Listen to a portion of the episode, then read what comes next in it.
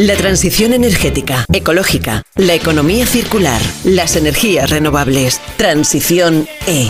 Noticias trascendentes internacionales en Transición E. Dirige Julia Elizalde. Supongo que estarán de acuerdo conmigo si les digo que nuestra casa, nuestra vivienda, es en cierta forma nuestro refugio. Es el lugar en el que cobijarnos ante las situaciones climáticas o una pandemia y es, allí donde guardamos muchos de nuestros tesoros personales y sobre todo en invierno donde pasamos la mayor parte del tiempo. Por eso es importante vivir en una vivienda en buenas condiciones y energéticamente eficiente, ya que de esta forma reduciremos el consumo y será más confortable, mejorando nuestra calidad de vida.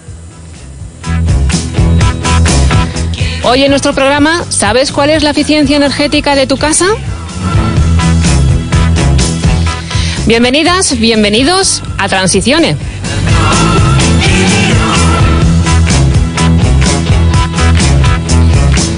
La Comisión Europea ha publicado lo que denomina Renovation Web, algo así como Ola de Renovación, un documento que establece una serie de directrices para cumplir los compromisos medioambientales que se mencionan en el Pacto Verde Europeo, el Green Deal. En el caso de los edificios, ya que a este sector se le atribuye más del 30% de las emisiones de CO2 totales. Para hablar de este sector, la eficiencia y la rehabilitación energética, tenemos en el programa hoy a Fernando García Mozos, que es jefe del Departamento Doméstico y Residencial del IDAE el Instituto para la Diversificación y el Ahorro de la Energía del Ministerio de Transición Ecológica y Reto Demográfico. Buenos días, Fernando. Hola, buenos días. ¿Qué es o qué se considera una vivienda eficiente? ¿Qué, qué características debe cumplir? Bueno, una vivienda eficiente eh, tiene que cumplir unas características técnicas y tiene que ser eficiente desde el punto de vista primero de la construcción, también del mantenimiento y también del uso. El uso es muy importante. Eh, una vivienda no solamente tiene que estar bien aislada, eh, tiene que tener buenas ventanas, tiene que tener unas instalaciones eficientes de calefacción, de climatización, de agua caliente sanitaria. Esas instalaciones se tienen que mantener bien para que la eficiencia energética se mantenga en el tiempo y lo que es más importante, hay que utilizarlas con, con eficiencia energética, utilizarlas de manera racional y con, con un buen uso, pues. Eh, lo que, lo que es aplicar la lógica en nuestra, en nuestra vida, ¿no? Uh -huh. eh, con condiciones de temperatura de confort adecuadas, con vestimenta adecuada, con horas de uso adecuado y con eh, uso de electrodomésticos también de manera adecuada. Hay que utilizar bien el, el, frigorífico, que es el mayor consumidor electrodoméstico que más consume energía en, en nuestra casa, pues no abriendo, no, no eligiendo, eligiendo el producto con la puerta abierta, que los que hacemos todos, eso, eso es altamente ineficiente. Hay que utilizar la lavadora con, con la mayor carga posible los ciclos ecos y, hay que utilizar nuestro lavavajillas, que el otro gran consumidor, pues hay que utilizarlo con el, la, máxima, la máxima carga posible y con, con, con los detergentes apropiados, los, los, disolventes apropiados, todo, todo mejora la eficiencia energética de, del sistema y, y, hace que no tengamos que lavarlos dos ni tres veces, ni tengamos que ponerlas, ni utilizar, ni utilizar electrodoméstico varias veces, ni consumir mucha agua. Entonces, todo, todo afecta en el diseño de nuestra casa, en el mantenimiento de nuestras instalaciones y el buen uso que hagamos de ellas. Si lo pensamos, son hábitos que no son tan difíciles de ir adquiriendo y que luego nos van a ir surgiendo. Así que vamos a ver también cómo aprendemos esta, en este programa más en torno a este, a este tema, ¿no? la eficiencia energética en las viviendas. Eh, hemos invitado también, para que participe en nuestro programa, a María Fernández Boneta. Ella es investigadora senior de CENER, del Centro Nacional de Energías Renovables. Buenos días, María. Hola, buenos días. Buenos días, Julia. Cuéntanos un poco, ¿toda vivienda puede ser reconvertida energéticamente? Eh, pues sí, yo te diría que prácticamente eh, en su totalidad pueden, pueden serlo. Eh, en menor o mayor medida, por supuesto, teniendo en cuenta algunos condicionantes o limitaciones impuestas por el propio diseño, ¿no? porque como la orientación, la apertura de los huecos, sobre lo que igual no podemos actuar, y también la climatología o de la localización donde se encuentre la vivienda o el edificio. Eh, por otro lado, la, antigüedad de, esa vivienda o de ese inmueble también nos da eh, una idea del margen de mejora ¿no? que podemos alcanzar porque sabemos atribuirle un, una normativa edificatoria eh, concreta en el momento de que se construyó. Pero bueno, siempre hay actuaciones disponibles y viables para la mejora de la eficiencia energética en la vivienda, desde, como comentaba Fernando, pues desde la mejora de su envolvente térmica, si esta no está adecuadamente aislada, pasando por la mejora o sustitución de sus sistemas de generación térmica o mediante también la instalación de sistemas de generación de origen renovable, como puede ser pues una cubierta fotovoltaica. ¿no? Eh, esto nos permitiría ser los productores de nuestra propia electricidad y mediante la modalidad de autoconsumo o de autoconsumo compartido, en el caso de que sea un bloque de viviendas, pues nos permite reducir nuestra factura energética a la vez que reducimos el impacto eh, ambiental de nuestra vivienda. Y los hábitos, como decíamos también, ¿verdad, María? Los hábitos personales que, que, no son tan difíciles y los tenemos que hacer más habituales de los que son eh, últimamente en nuestra, en nuestra vida cotidiana. Eso lo tenemos que tener siempre presente, sí. Efectivamente. Y vamos a presentar a nuestro tercer invitado. Él es Luis Antonio Galán, técnico superior de la Subdirección de Infraestructura y Edificación del Grupo Traxa. El Grupo Traxa, que es de capital social íntegramente público y está integrado por las sociedades mercantiles Traxa y Traxatec. Forma parte además de la Sociedad Estatal de Participaciones Industriales, SEPI, y del sector público institucional. Buenos días, Luis. Hola, buenos días. Y bienvenido. Eh, cuéntanos, las, las administraciones públicas están cada vez más sensibilizadas y buscan realizar la rehabilitación de edificios públicos? Bueno, eh, nosotros en nuestra experiencia como, como medio propio de, la, de las administraciones, eh, pues sí hemos venido observando pues un interés creciente eh, ya desde, desde muchos años que que hacemos este tipo de colaboraciones con las administraciones y bueno, eh, sí es verdad que inicialmente eh, podría haber algunas dificultades eh, más bien administrativas y contables en que desde los presupuestos públicos se, se afrontaran en rehabilitaciones de este tipo eh, y sobre todo qué hacer con los ahorros en, en esas líneas. Pero bueno, recientemente esto se ha ido acelerando y sobre todo con la llegada inminente del plan de recuperación, transformación y resiliencia de la economía, pues, pues este interés ha crecido, ha crecido bastante. Bueno, y que sea para bien y bienvenido sea, como se suele decir en estos casos. Las principales características de este tipo de viviendas y las exigencias al respecto vienen determinadas por la Directiva de Eficiencia Energética de Edificios, EPBD, que establece las exigencias de estándares que se deben cumplir por parte de cada país. Eh, Fernando, ¿esta directiva ha supuesto un cambio drástico respecto a la legislación que existía anteriormente? Pues sí, sí, ha, supuesto que, nuestra legislación, que no obstante ya, ya, ya cumplía con algunos parámetros de, eficiencia energética en, edificios, en instalaciones térmicas a través del RITE eh, y a través de la legislación de, en edificación, ha supuesto que dar un avance en, en, en aumentar esas exigencias, en incorporar, incorporar en el código técnico todas las obligaciones en, energías renovables que, que antes no había, o únicamente a nivel de edificios lo, lo mínimo que se exigía era un, una cierta calidad energética la envolvente, pero el nuevo código técnico de, que, se implantó en aquel momento, pues se incorporaron exigencias de obligación de uso de energías renovables, eficiencia energética en las, en instalaciones, envolventes, eficiencia energética en iluminación, toda una serie de, de, de, variables que, que, han hecho que, que los edificios que se construyeron a partir de ese momento fuesen muchísimo más eficientes que los actuales.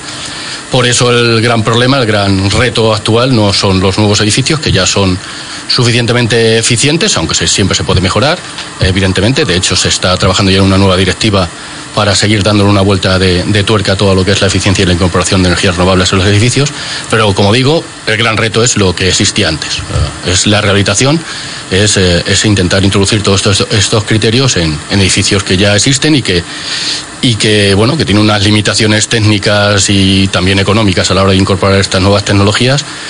Pero es el gran reto. El gran reto es la rehabilitación, no son los edificios de nueva construcción. Los edificios de nueva construcción ya se están aplicando el nuevo código técnico, todas estas recomendaciones de la directiva de 2010 y además desde Europa se sigue, se sigue insistiendo en, en mejorar la legislación. Lo que pasa es que se tarda, se tarda un tiempo desde que se legisla desde Europa hasta, hasta que se transpone en la legislación española Lógico. en todo el ámbito y entonces pues esa inercia también nos hace un poco perder, el, perder la, la efectividad de las medidas. Entre que se aplica la directiva y que se aplica la legislación y se hace un edificio nuevo, pasan tres, cuatro, cinco años, que ha hecho, por ejemplo, que, que el código técnico eh, actual pues eh, entrase, entrase a ser efectivo pues después del boom inmobiliario. Uh -huh. eh, incluso fue bastante curioso porque se, se, pedían licencias de obra rápidamente para evitar cumplir el, el, código técnico, de tal manera que el boom inmobiliario no, no, no ha hecho que, que, se introduzcan gran parte de, de todas estas medidas eh, y fue, llegó un poco tarde, aunque la directiva estaba de antes.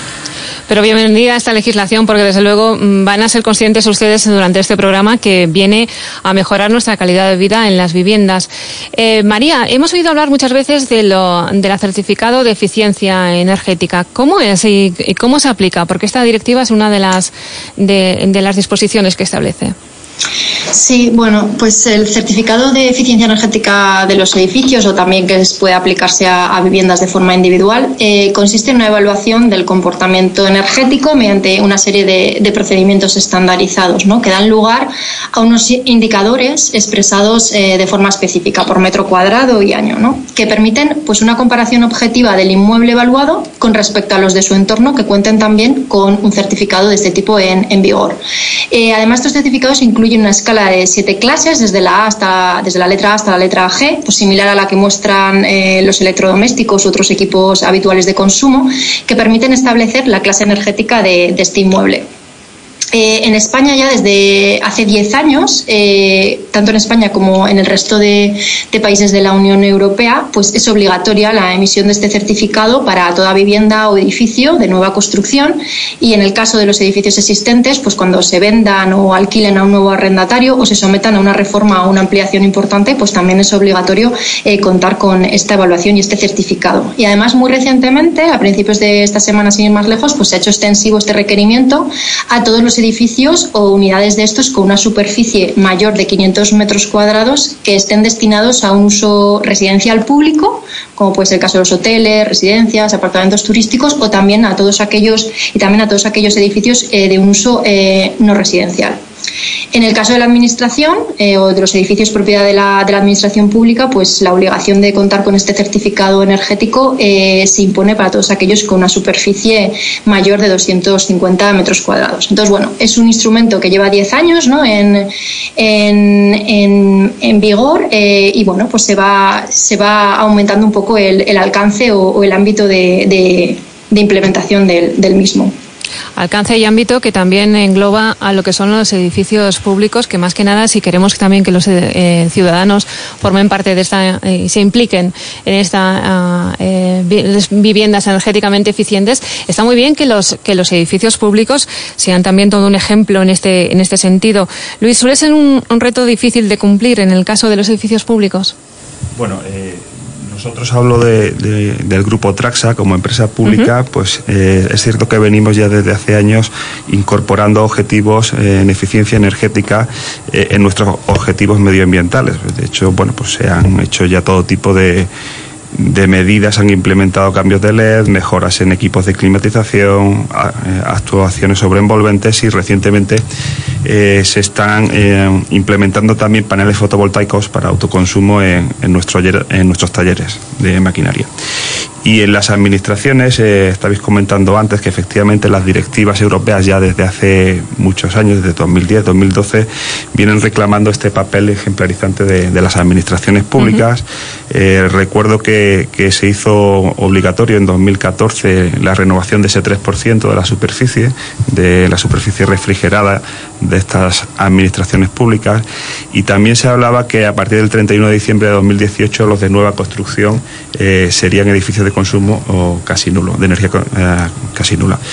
Bueno, pues sí, esto es hasta donde la información que tenemos que sí se ha venido haciendo. Yo creo que el problema no está en que estos objetivos se hayan cumplido, sino que se haya eh, transmitido al resto de ciudadanos de que efectivamente eh, estos beneficios no es solo por cumplir el objetivo, sino que el resto de la ciudadanía sea consciente de, los beneficios que tiene cumplir estos objetivos de reducción de eficiencia energética. Yo creo que ahí ha, estado un poco en la transmisión de la información, en la comunicación de ese papel ejemplarizante que sí estaban haciendo o que están haciendo las, administraciones eh, general del Estado y, y las autonómicas y las locales. Transición E. Dirige Julia Elizalde. La transición energética, ecológica, la economía circular, las energías renovables en Transición E. Hola, muy buenas. Soy Emma Núñez de Bright Source Energy y envío un saludo a todos los oyentes de Transición E desde nuestra oficina de Londres donde hacemos em, promoción de plantas termosolares por todo el mundo. Un saludo. La transición energética, ecológica, la economía circular, las energías renovables. Transición E.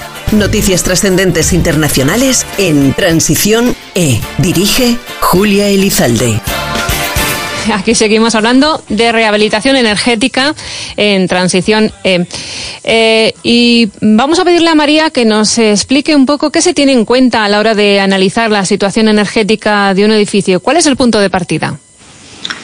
Bueno, pues eh, precisamente al hilo de lo que comentábamos antes en torno al certificado eh, energético del edificio, pues este es un buen punto de, comienzo, ¿no? La evaluación energética eh, del inmueble, de la vivienda, del edificio, a través de la realización de este certificado emitido por un técnico competente. Esto va a mostrar la situación actual del inmueble y además en el propio certificado se van a aportar eh, una serie de recomendaciones para implementar medidas de eficiencia energética a través de la rehabilitación. O sea, esto es una sección concreta del, propio informe de certificado.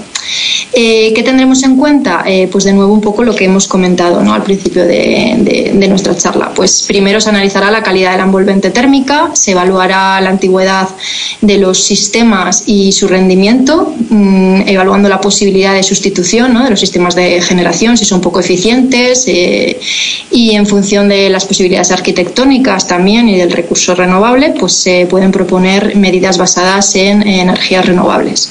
También se pueden evaluar otros aspectos de instalación de, funcionalidades o bueno, de tecnologías inteligentes, pues para el control de la temperatura o dispositivos de protección solar o bueno, hay una serie de, elementos que pueden eh, mejorar de forma eh, automatizada ¿no? el, comportamiento o el, o el uso de, nuestro edificio, de, de nuestra vivienda un poquito eso. Claro, y al respecto supongo que habrá muchas dudas en lo que es el, gremio de, la construcción, en los ciudadanos también que no saben hasta qué punto pueden y deben aplicar según qué medidas. Fernando, si nos pudieras eh, decir un poco eh, las generales o las principales preguntas y consultas que soléis recibir en IDAE, ¿cuáles serían? Hombre, las principales y las más numerosas son sobre líneas de ayuda. Todo el mundo está deseoso y ávido de, de saber si, si, puede contar con una línea de ayuda. Y esas son preguntas que te hacen no solamente ciudadanos que tienen interés en, en, actuar sobre sus viviendas, sobre sus edificios, sino sobre todo muchos, muchos profesionales, arquitectos y demás, que quieren tener un poco claro qué, qué es lo que pueden ofrecer a sus clientes, qué soluciones y sobre todo cuáles tienen ayuda. Porque no toda, todas las soluciones tienen ayuda, las soluciones tienen que tener tienen que tener un, un, mínimo, un mínimo de, ahorro de energía, no todo ahorra en todos los sitios, en todas las viviendas y en todas las zonas climatológicas. Pero bueno, ese, tipo, de, ese tipo de soluciones técnicas son, son propias, locales y los profesionales en las empresas de la zona que trabajan en la zona saben perfectamente cuáles tienen que aplicar. Entonces, bueno, lo normal es preguntar qué es lo que, qué líneas de ayuda tengo a disposición ahora en todos los ámbitos, no solamente de eficiencia energética, sino también de, las renovables o de, de los puntos de recarga, el vehículo eléctrico todo esto ahora mismo está muy de moda y hay muchas líneas de, ayuda ahora mismo en, el sector y unas eh, las lleva, se llevan centralizadamente, pero la mayoría de ellas son a través de las comunidades autónomas y dentro de cada comunidad autónoma pues su consejería correspondiente, vivienda, industria, consumo, en fin, depende. Entonces todo eso, todo ese tipo de preguntas eh, las solemos solucionar en el IDAE porque en nuestra página web eh, se puede entrar cualquier ciudadano, cualquier profesional y ver dónde, dónde han salido las convocatorias, incluso existe un mapa muy muy, visual donde se pincha y se ve, se ve en función de qué comunidad autónoma vivas, pues qué líneas de ayuda hay a tu disposición. Eh, hay links donde te envían incluso a, la página oficial de la comunidad autónoma donde puedes solicitar la ayuda, donde hay información más pormenorizada. En fin, nosotros intentamos desde IDAE eh, centralizar toda esa información de las comunidades autónomas para facilitar al ciudadano y a los empresarios eh, que esa información sea, esté a su disposición en, en un clic, como dicen ahora. Claro, hay que agradecer además ese servicio que, comentabas de, información pública que realiza el IDAE, que desde luego cuando uno encuentra en, su página web cualquier detalle que le interesa, luego tiene capacidad de, ampliarlo porque está, está muy bien planteado, la verdad. Es, es, algo de, agradecer. Eh, y seguimos insistiendo, Luis, que claro, en los edificios públicos, eh, ¿cuál es lo que más, qué es el reto que, más cuesta plantear? Quizá en el caso de los edificios históricos, que también suele haber bastantes. Sí, eh, bueno, está claro que la casuística de edificios públicos es, muy amplia eh, y evidentemente los que tienen algún tipo de protección en la fachada pues directamente impiden actuar sobre la envolvente, que es una forma de, reducir la demanda, la demanda térmica de ese edificio. Bueno, eh, en cualquier caso, hay, aparte de edificios históricos, bueno, pues eh, hay, hay otro tipo de edificios más modernos. Eh, hemos hecho actuaciones sobre oficinas de la Tesorería de la, de la Seguridad Social, estamos haciendo alguna en algunas colonias que son de viviendas sociales, propiedad de la Junta de, Castilla-La Mancha. En fin, hay mucha casuística, pero bueno, podríamos decir que efectivamente los edificios históricos sí son los que presentan más dificultades. Siempre, de todas formas, a un técnico le gusta un reto, ¿no? Por supuesto, Eso también tiene un aliciente en ese sentido. Eh, María, desde CENER estáis trabajando en el desarrollo de nuevas metodologías para la evaluación energética, precisamente en la certificación energética de edificios. ¿Nos podrías explicar en qué consiste?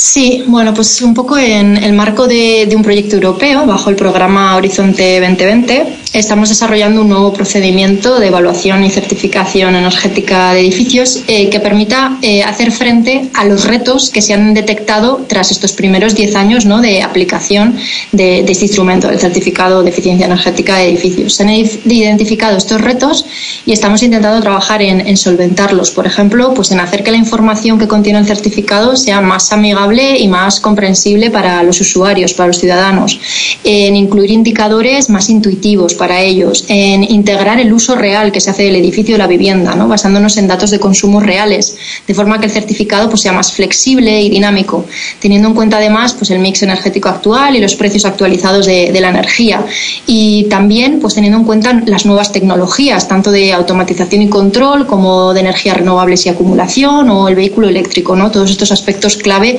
que nos permitirán pues, llevar a cabo la transición energética en el sector de los edificios. Todo esto, de todas formas, no dejando de lado uno de los objetivos iniciales del certificado, que era permitir a la Administración conocer la calidad energética del parque de edificios y así pues, poder establecer pues, las políticas adecuadas eh, para fomentar su rehabilitación y cumplir con los objetivos medioambientales marcados por la Unión Europea. Y de esa forma, como decimos, también ser energéticamente más eficientes, que eso nos beneficia. En general, insistimos eh, a todos. Y además de esa eficiencia, ahorrar energía, que es otro de los puntos que solemos insistir en este, en este programa. En tu intervención antes, Fernando, nos hacías eh, referencia, decías, bueno, las, evidentemente los edificios, los edificios, nuevos ya incorporan las viviendas, eh, todo lo que estipula la legislación, que es ahora mucho más exigente al respecto, pero, ¿cuáles serían los puntos críticos en general de la rehabilitación energética? Y otra pregunta que te hago también doble sería, eh, ¿las empresas también se suelen apuntar a, esto de la rehabilitación energética?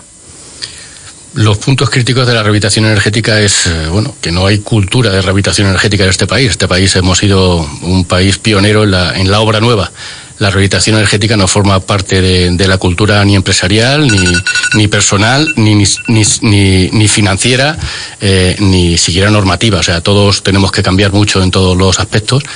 Y entonces, bueno, yo nuestra experiencia desde IDA es que hemos gestionado, llevamos, estamos gestionando desde hace ya desde el 2013 eh, líneas de ayuda, de subvención y de financiación para impulsar la rehabilitación puramente energética de edificios y hemos detectado, pues bueno, que, que hemos sacado líneas eh, a nivel de Estado que han funcionado en unas zonas de España y en otras no. Y es sencillamente porque hay una cultura de rehabilitación preestablecida en cada zona.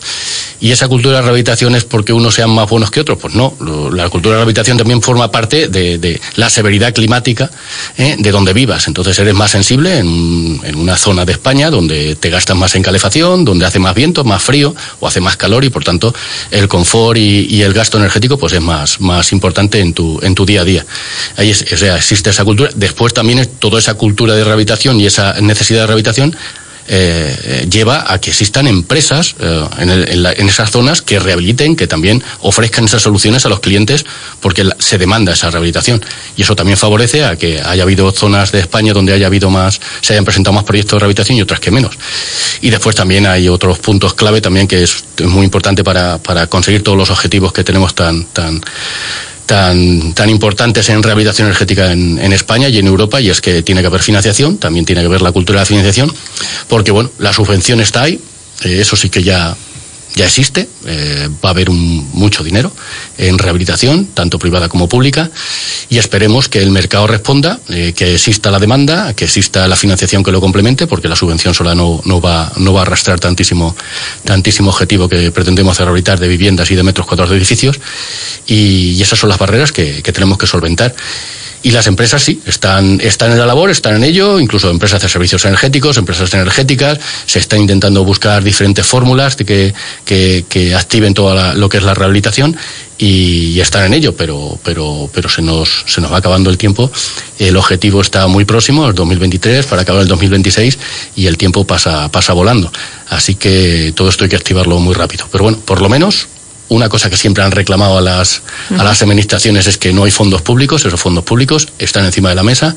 Ahora le toca al sector y a, todos los agentes implicados en, en, tirar, en utilizar bien esos fondos públicos. A trabajar con energía, entonces todos en, en, ello. Y decíamos, eh, poníamos en valor la importancia de que es tener información a disposición de todo el mundo. En vuestro caso, Luis, desde Traxa, eh, acabáis de editar una guía precisamente para la rehabilitación sostenible de edificios públicos. ¿Cuál era el objetivo principal de publicar esta guía?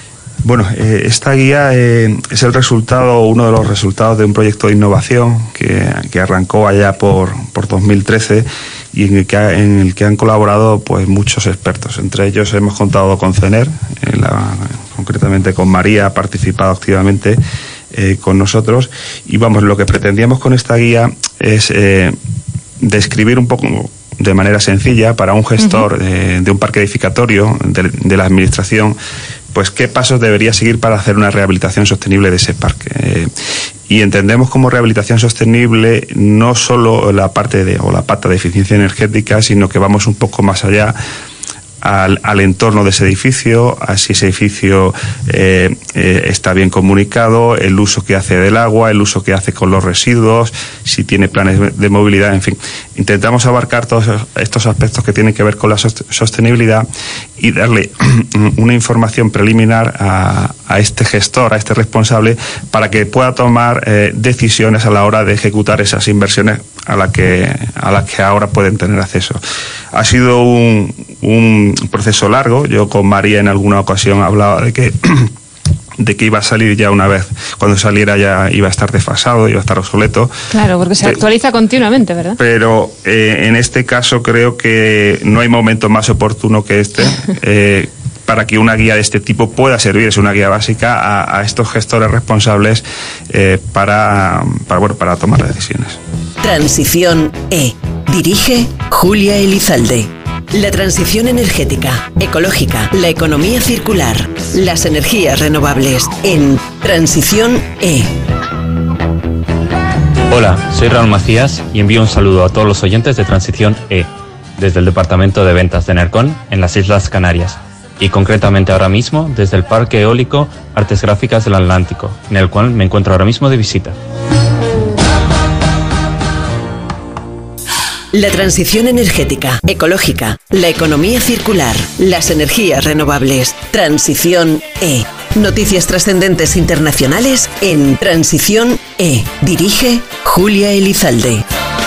En concreto, ahora este último bloque le vamos a dedicar ayudas, subvenciones y a todo lo que nos podemos eh, acoger los ciudadanos a la hora de, poner en marcha este tipo de proyectos. Em, Fernando, en este tipo de proyectos, como digo, son fundamentales las ayudas y subvenciones. ¿Cuáles existen? ¿Cómo funcionan? Eh, ¿Coordináis las ayudas por comunidades autónomas? Pues sí, para, para arrancar, como he dicho antes, eh, la cultura de rehabilitación en este país, pues pues todavía queda mucho por andar y entonces para, para poder reactivar todo esto, evidentemente hay que impulsarlo con, con subvenciones, subvenciones que, bueno, por ahora existen ya, ya han existido antes y por ahora la que está vigente es, es una que se coordina de celidad pero que está gestionada a través de las comunidades autónomas, o sea, hay que solicitar las ayudas de las comunidades autónomas, que es el, programa de rehabilitación energética de edificios existentes, el PRE ese que actualmente está, vigente, no quiero decir que sea el único, también hay otras hay comunidades autónomas que tienen planes paralelos con fondos propios eh, que se pueden sumar y ser y coordinarse con ellas. Evidentemente son muy importantes las subvenciones, pero no es lo que hay ahora, es lo que queda por venir. Lo que queda por venir es, eh, es que hay aprobado bastante dinero para subvencionar e impulsar no solamente con subvenciones, también con otro tipo, otro tipo de medidas que no sea la puramente la subvención, la rehabilitación energética eh, con, con el las componentes 2 y 11 que se han presentado en el plan de recuperación y resiliencia a Bruselas por parte del gobierno. Hay, hay unas partidas muy importantes de, de dinero para, para impulsar la, la rehabilitación. Eh, tengo aquí una hoja de, bueno, la verdad es que es un mare magnum todo lo que, porque hay que sumar muchas cantidades y no todo es rehabilitación, hay una parte que, pero bueno, para, para, para mandar un, un índice con una cuantía más o menos que, que, pueda dar una idea de qué dinero estamos hablando, estamos hablando de, de que se va a destinar a rehabilitación energética 6.000 millones de, de euros, eh, de los cuales 2.000 millones más o menos van a ir a, a edificios de titularidad pública, tanto de, de administración local, eh, autonómica y administración general del Estado, y los otros 4.000 millones van más o menos destinados a lo que son eh, edificios prácticamente casi todo de vivienda y uso terciario de, de, de privados. Entonces es mucho dinero, es Vamos, uh -huh. La primera vez que se pone tantísimo dinero encima de la mesa sobre este tema. Nosotros llevamos años impulsando la rehabilitación desde, desde el IDAEC a través de, de, de los fondos de, de, Nacional de Eficiencia Energética y, y, hemos puesto 400 millones. O sea, que es que de 400 a, a 4.000 es muchísimo dinero. Por supuesto, se cuenta todo esto va a, estar, uh, va a estar gestionado a través de las comunidades autónomas, a través de las consejerías de vivienda o de industria o las agencias de energía, dependiendo de, de cada comunidad autónoma lo, lo que decida. Lo normal es que sean las consejerías Consejería de Vivienda, porque el gran protagonista de todo esto es la rehabilitación energética de las viviendas. Es nuestro gran parque, es el parque más abandonado que hay, mucho más que el terciario, es el que mayor potencial de ahorro tiene y es el que más, ayuda necesita. Más ayuda necesita económica, técnica, financiera y de todo tipo. El sector terciario, hoteles, eh, residencias, eh, centros comerciales, oficinas, es un sector mucho más dinámico que tiene financiación propia, tiene vías propias, tienen, tienen mucha componente técnica y a pesar de que tienen, siguen teniendo un potencial de ahorro, pues eh, no, no, no necesitan tanta ayuda como es el sector de la vivienda.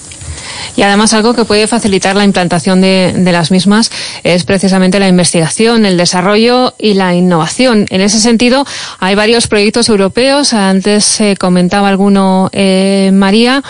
Pero dinos, eh, tener que, ¿qué experiencias tienen en este sentido? Porque al fin y al cabo esos proyectos europeos reciben financiación también precisamente para servir de, de ejemplarizante en, eh, y desarrollar nuevas tecnologías y avances al respecto. Sí, sí, en efecto, dentro de, del marco de estos proyectos europeos de, de I+D, pues se subvencionan también grandes actuaciones de rehabilitación eh, a modo de, esos proyectos piloto, ¿no? O sea, que sirvan de ejemplo, que permitan, por un lado, pues validar ciertas tecnologías innovadoras o ciertas actividades o, o procedimientos y que eh, la divulgación de los resultados de estos proyectos pues puedan permitir actuar de palanca o motor para potenciar otras actuaciones, vaya, conseguir en definitiva pues estas actuaciones ¿no? en, la, vida cotidiana.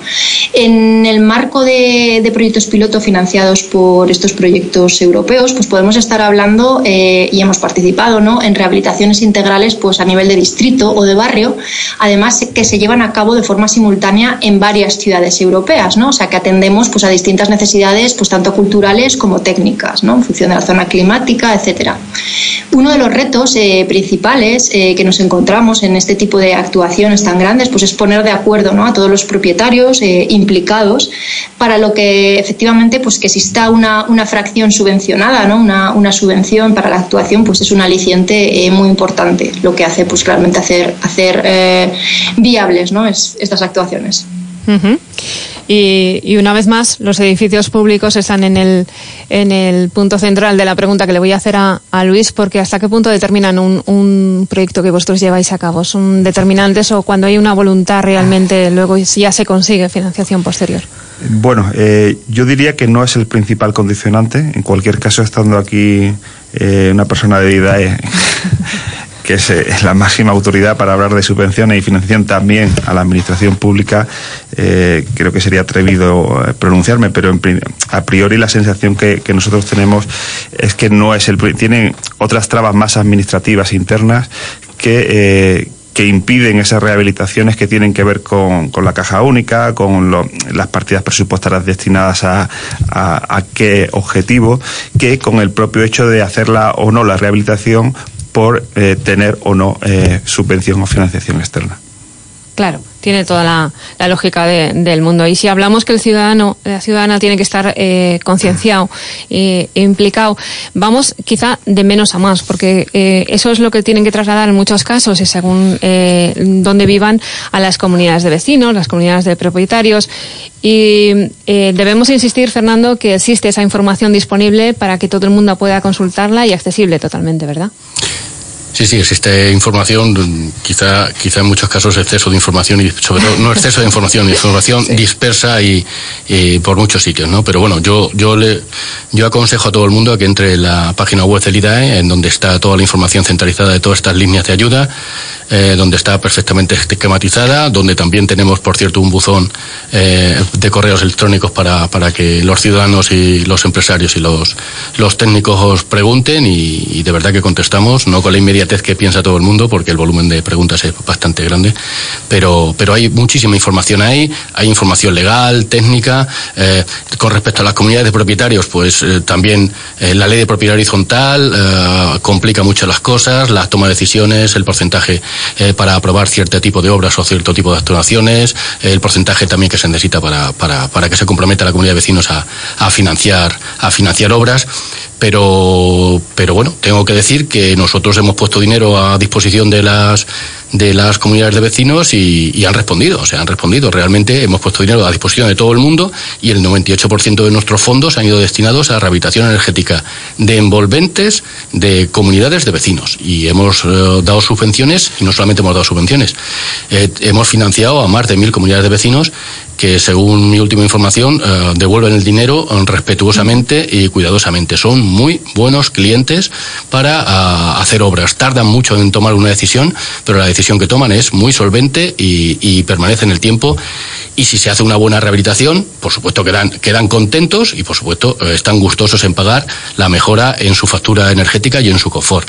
Eh, tardan mucho en, tomar decisiones y hay que ayudarlos. Y para ayudarlos estamos las administraciones, están los, los administradores de fincas y están los profesionales del sector eh, que les tienen que amparar y tienen que sentirse que, que, esa inversión que hacen, que es muy importante, en lo más importante que de, su propiedad que puede ser sus casas y sus viviendas, pues la gente quiere estar segura que, está tomando una buena decisión y, necesita un poco la tranquilidad y el amparo de administraciones y de profesionales, que es nuestro deber, nuestro deber dárselo. Quizá también, eh, Fernando, estarás de acuerdo que, este año y el año pasado eh, hemos tomado más conciencia del valor que tiene nuestra vivienda y de, la, de, las características que debe tener para que estemos confortables en ella. Exacto, exacto. Hemos pasado de, ver a nuestra vivienda como una inversión financiera a ver a nuestra vivienda como lo que realmente es. Es nuestro hogar y nuestra protección y, y donde pasamos los mejores momentos de nuestra vida muchas veces. Así que yo creo que sí, que le estamos dando un valor que antes no le dábamos una vivienda confortable en la que podemos celebrar, eh, espero y deseo a todos ustedes también, eh, muchas cosas en, en los próximos eh, meses, como digo,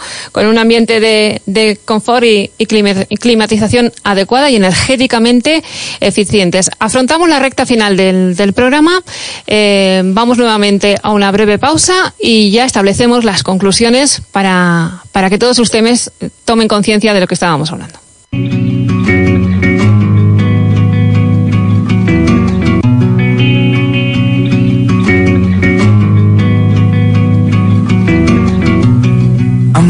Pick up the pieces and build a Lego house. If things go wrong, we can knock it down. My three words have two meanings, but there's one thing on my mind. Hola, soy Javier Celus, responsable de mantenimiento del Parque Eólico de Acción en Barasoy, Navarra, y envío un cordial saludo a todos los oyentes de Transición E. If you're broken, I will mend you And I keep you sheltered from the storm that's raging on. Now, I'm out of touch, I'm out of love I'll pick you up when you're getting down. And out of all these things I've done I think I love you better now. I'm out of sight, I'm out of mind. I'll do it all for you in time. And out of all these things I've done think I love you better now. Now. I'm gonna paint you by numbers and color you in. If things go right, we can frame it. Transición E Todos los lunes a las 12 en Radio Inter. Dirige Julia Elizalde. Y les hablamos durante el programa de las cosas que se pueden hacer en general, pero también en particular. Debemos insistir que los ciudadanos, cada uno de nosotros, somos quienes tomamos la, la decisión de qué y cómo se, se, ponen ese tipo de cuestiones en nuestra casa, cómo estamos consumiendo, de qué manera lo hacemos. Y, y Luis, en ese sentido, hay que decir que nuestra actitud personal eh, es definitiva. Sí, claro. Eh, yo que llevo mucho tiempo hablando, bueno, pues de tecnologías eficientes, de, medidas, eh, pues también te das cuenta que al final la actitud y la responsabilidad individual es clave en esto, ¿no? Y yo siempre digo que hay una medida que, que para mí sería la que, la que más ahorro generaría y que no se está aplicando como a mí me gustaría, que es la educación. Entonces yo considero que este tipo de, materias deberían formar parte ya de, de, la educación de nuestros hijos para que desde muy pequeños tengan eh, eh, conciencia de lo que significa el consumo energético, el consumo de recursos, eh, todo este tipo de, de, cosas que ahora vemos que realmente son importantes ellos ya las tengan asumidas desde muy, desde muy pequeños. En eso estarás también de acuerdo, María, que las nuevas generaciones son fundamentales, pero las actuales también, los que tenemos algunos eh, vicios, por llamar de alguna forma, adquiridos, también somos capaces de, de reaccionar y darnos cuenta de que si queremos un, un mejor entorno, un medio ambiente más, eh, eh, más adecuado y más cuidado y por una mejor salud del planeta, que lo decimos muchas veces, empieza por uno mismo, ¿verdad? Sí, sí, es verdad. Todos la verdad que podemos poner nuestro, nuestro granito de arena, eh, unos eh, a nivel del consumo eh, doméstico, otros a nivel también de consumo nuestro entorno de trabajo, no olvidándonos de apagar los equipos informáticos, de apagar la iluminación y bueno, ya a nivel técnico, pues en lo que podamos promover, ¿no? haciendo ya unas evaluaciones pues más técnicas y promoviendo tecnologías más eficientes, pues que las que están instaladas desde hace muchos años pues también con ello ponemos nuestro, nuestro grano de arena por, por un futuro mejor para todos y más eficiente, claro. De eso se trata y de, en eso estamos trabajando también los que estamos participando en este, en este programa. Fernando, por lo tanto, no hay excusa. Tenemos la información a nuestra disposición, solo tenemos que tener un poco de voluntad y, y llevarlo a la práctica. Pues sí, en, nuestra, en nuestro día a día, tener un poco de voluntad, llevarlo a la práctica.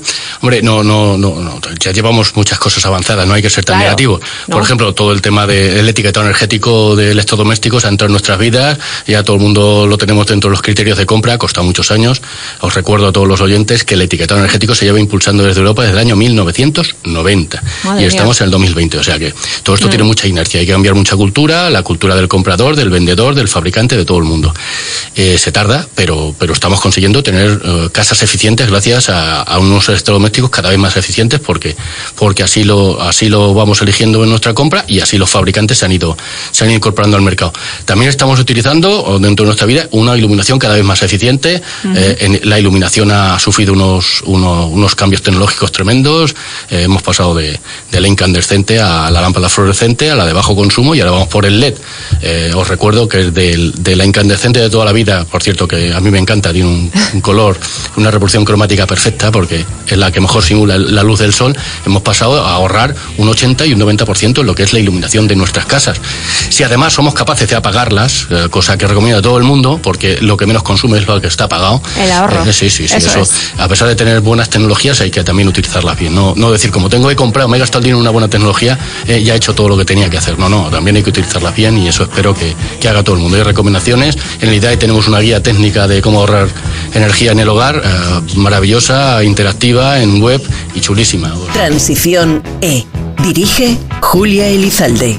La transición energética, ecológica, la economía circular, las energías renovables en Transición E.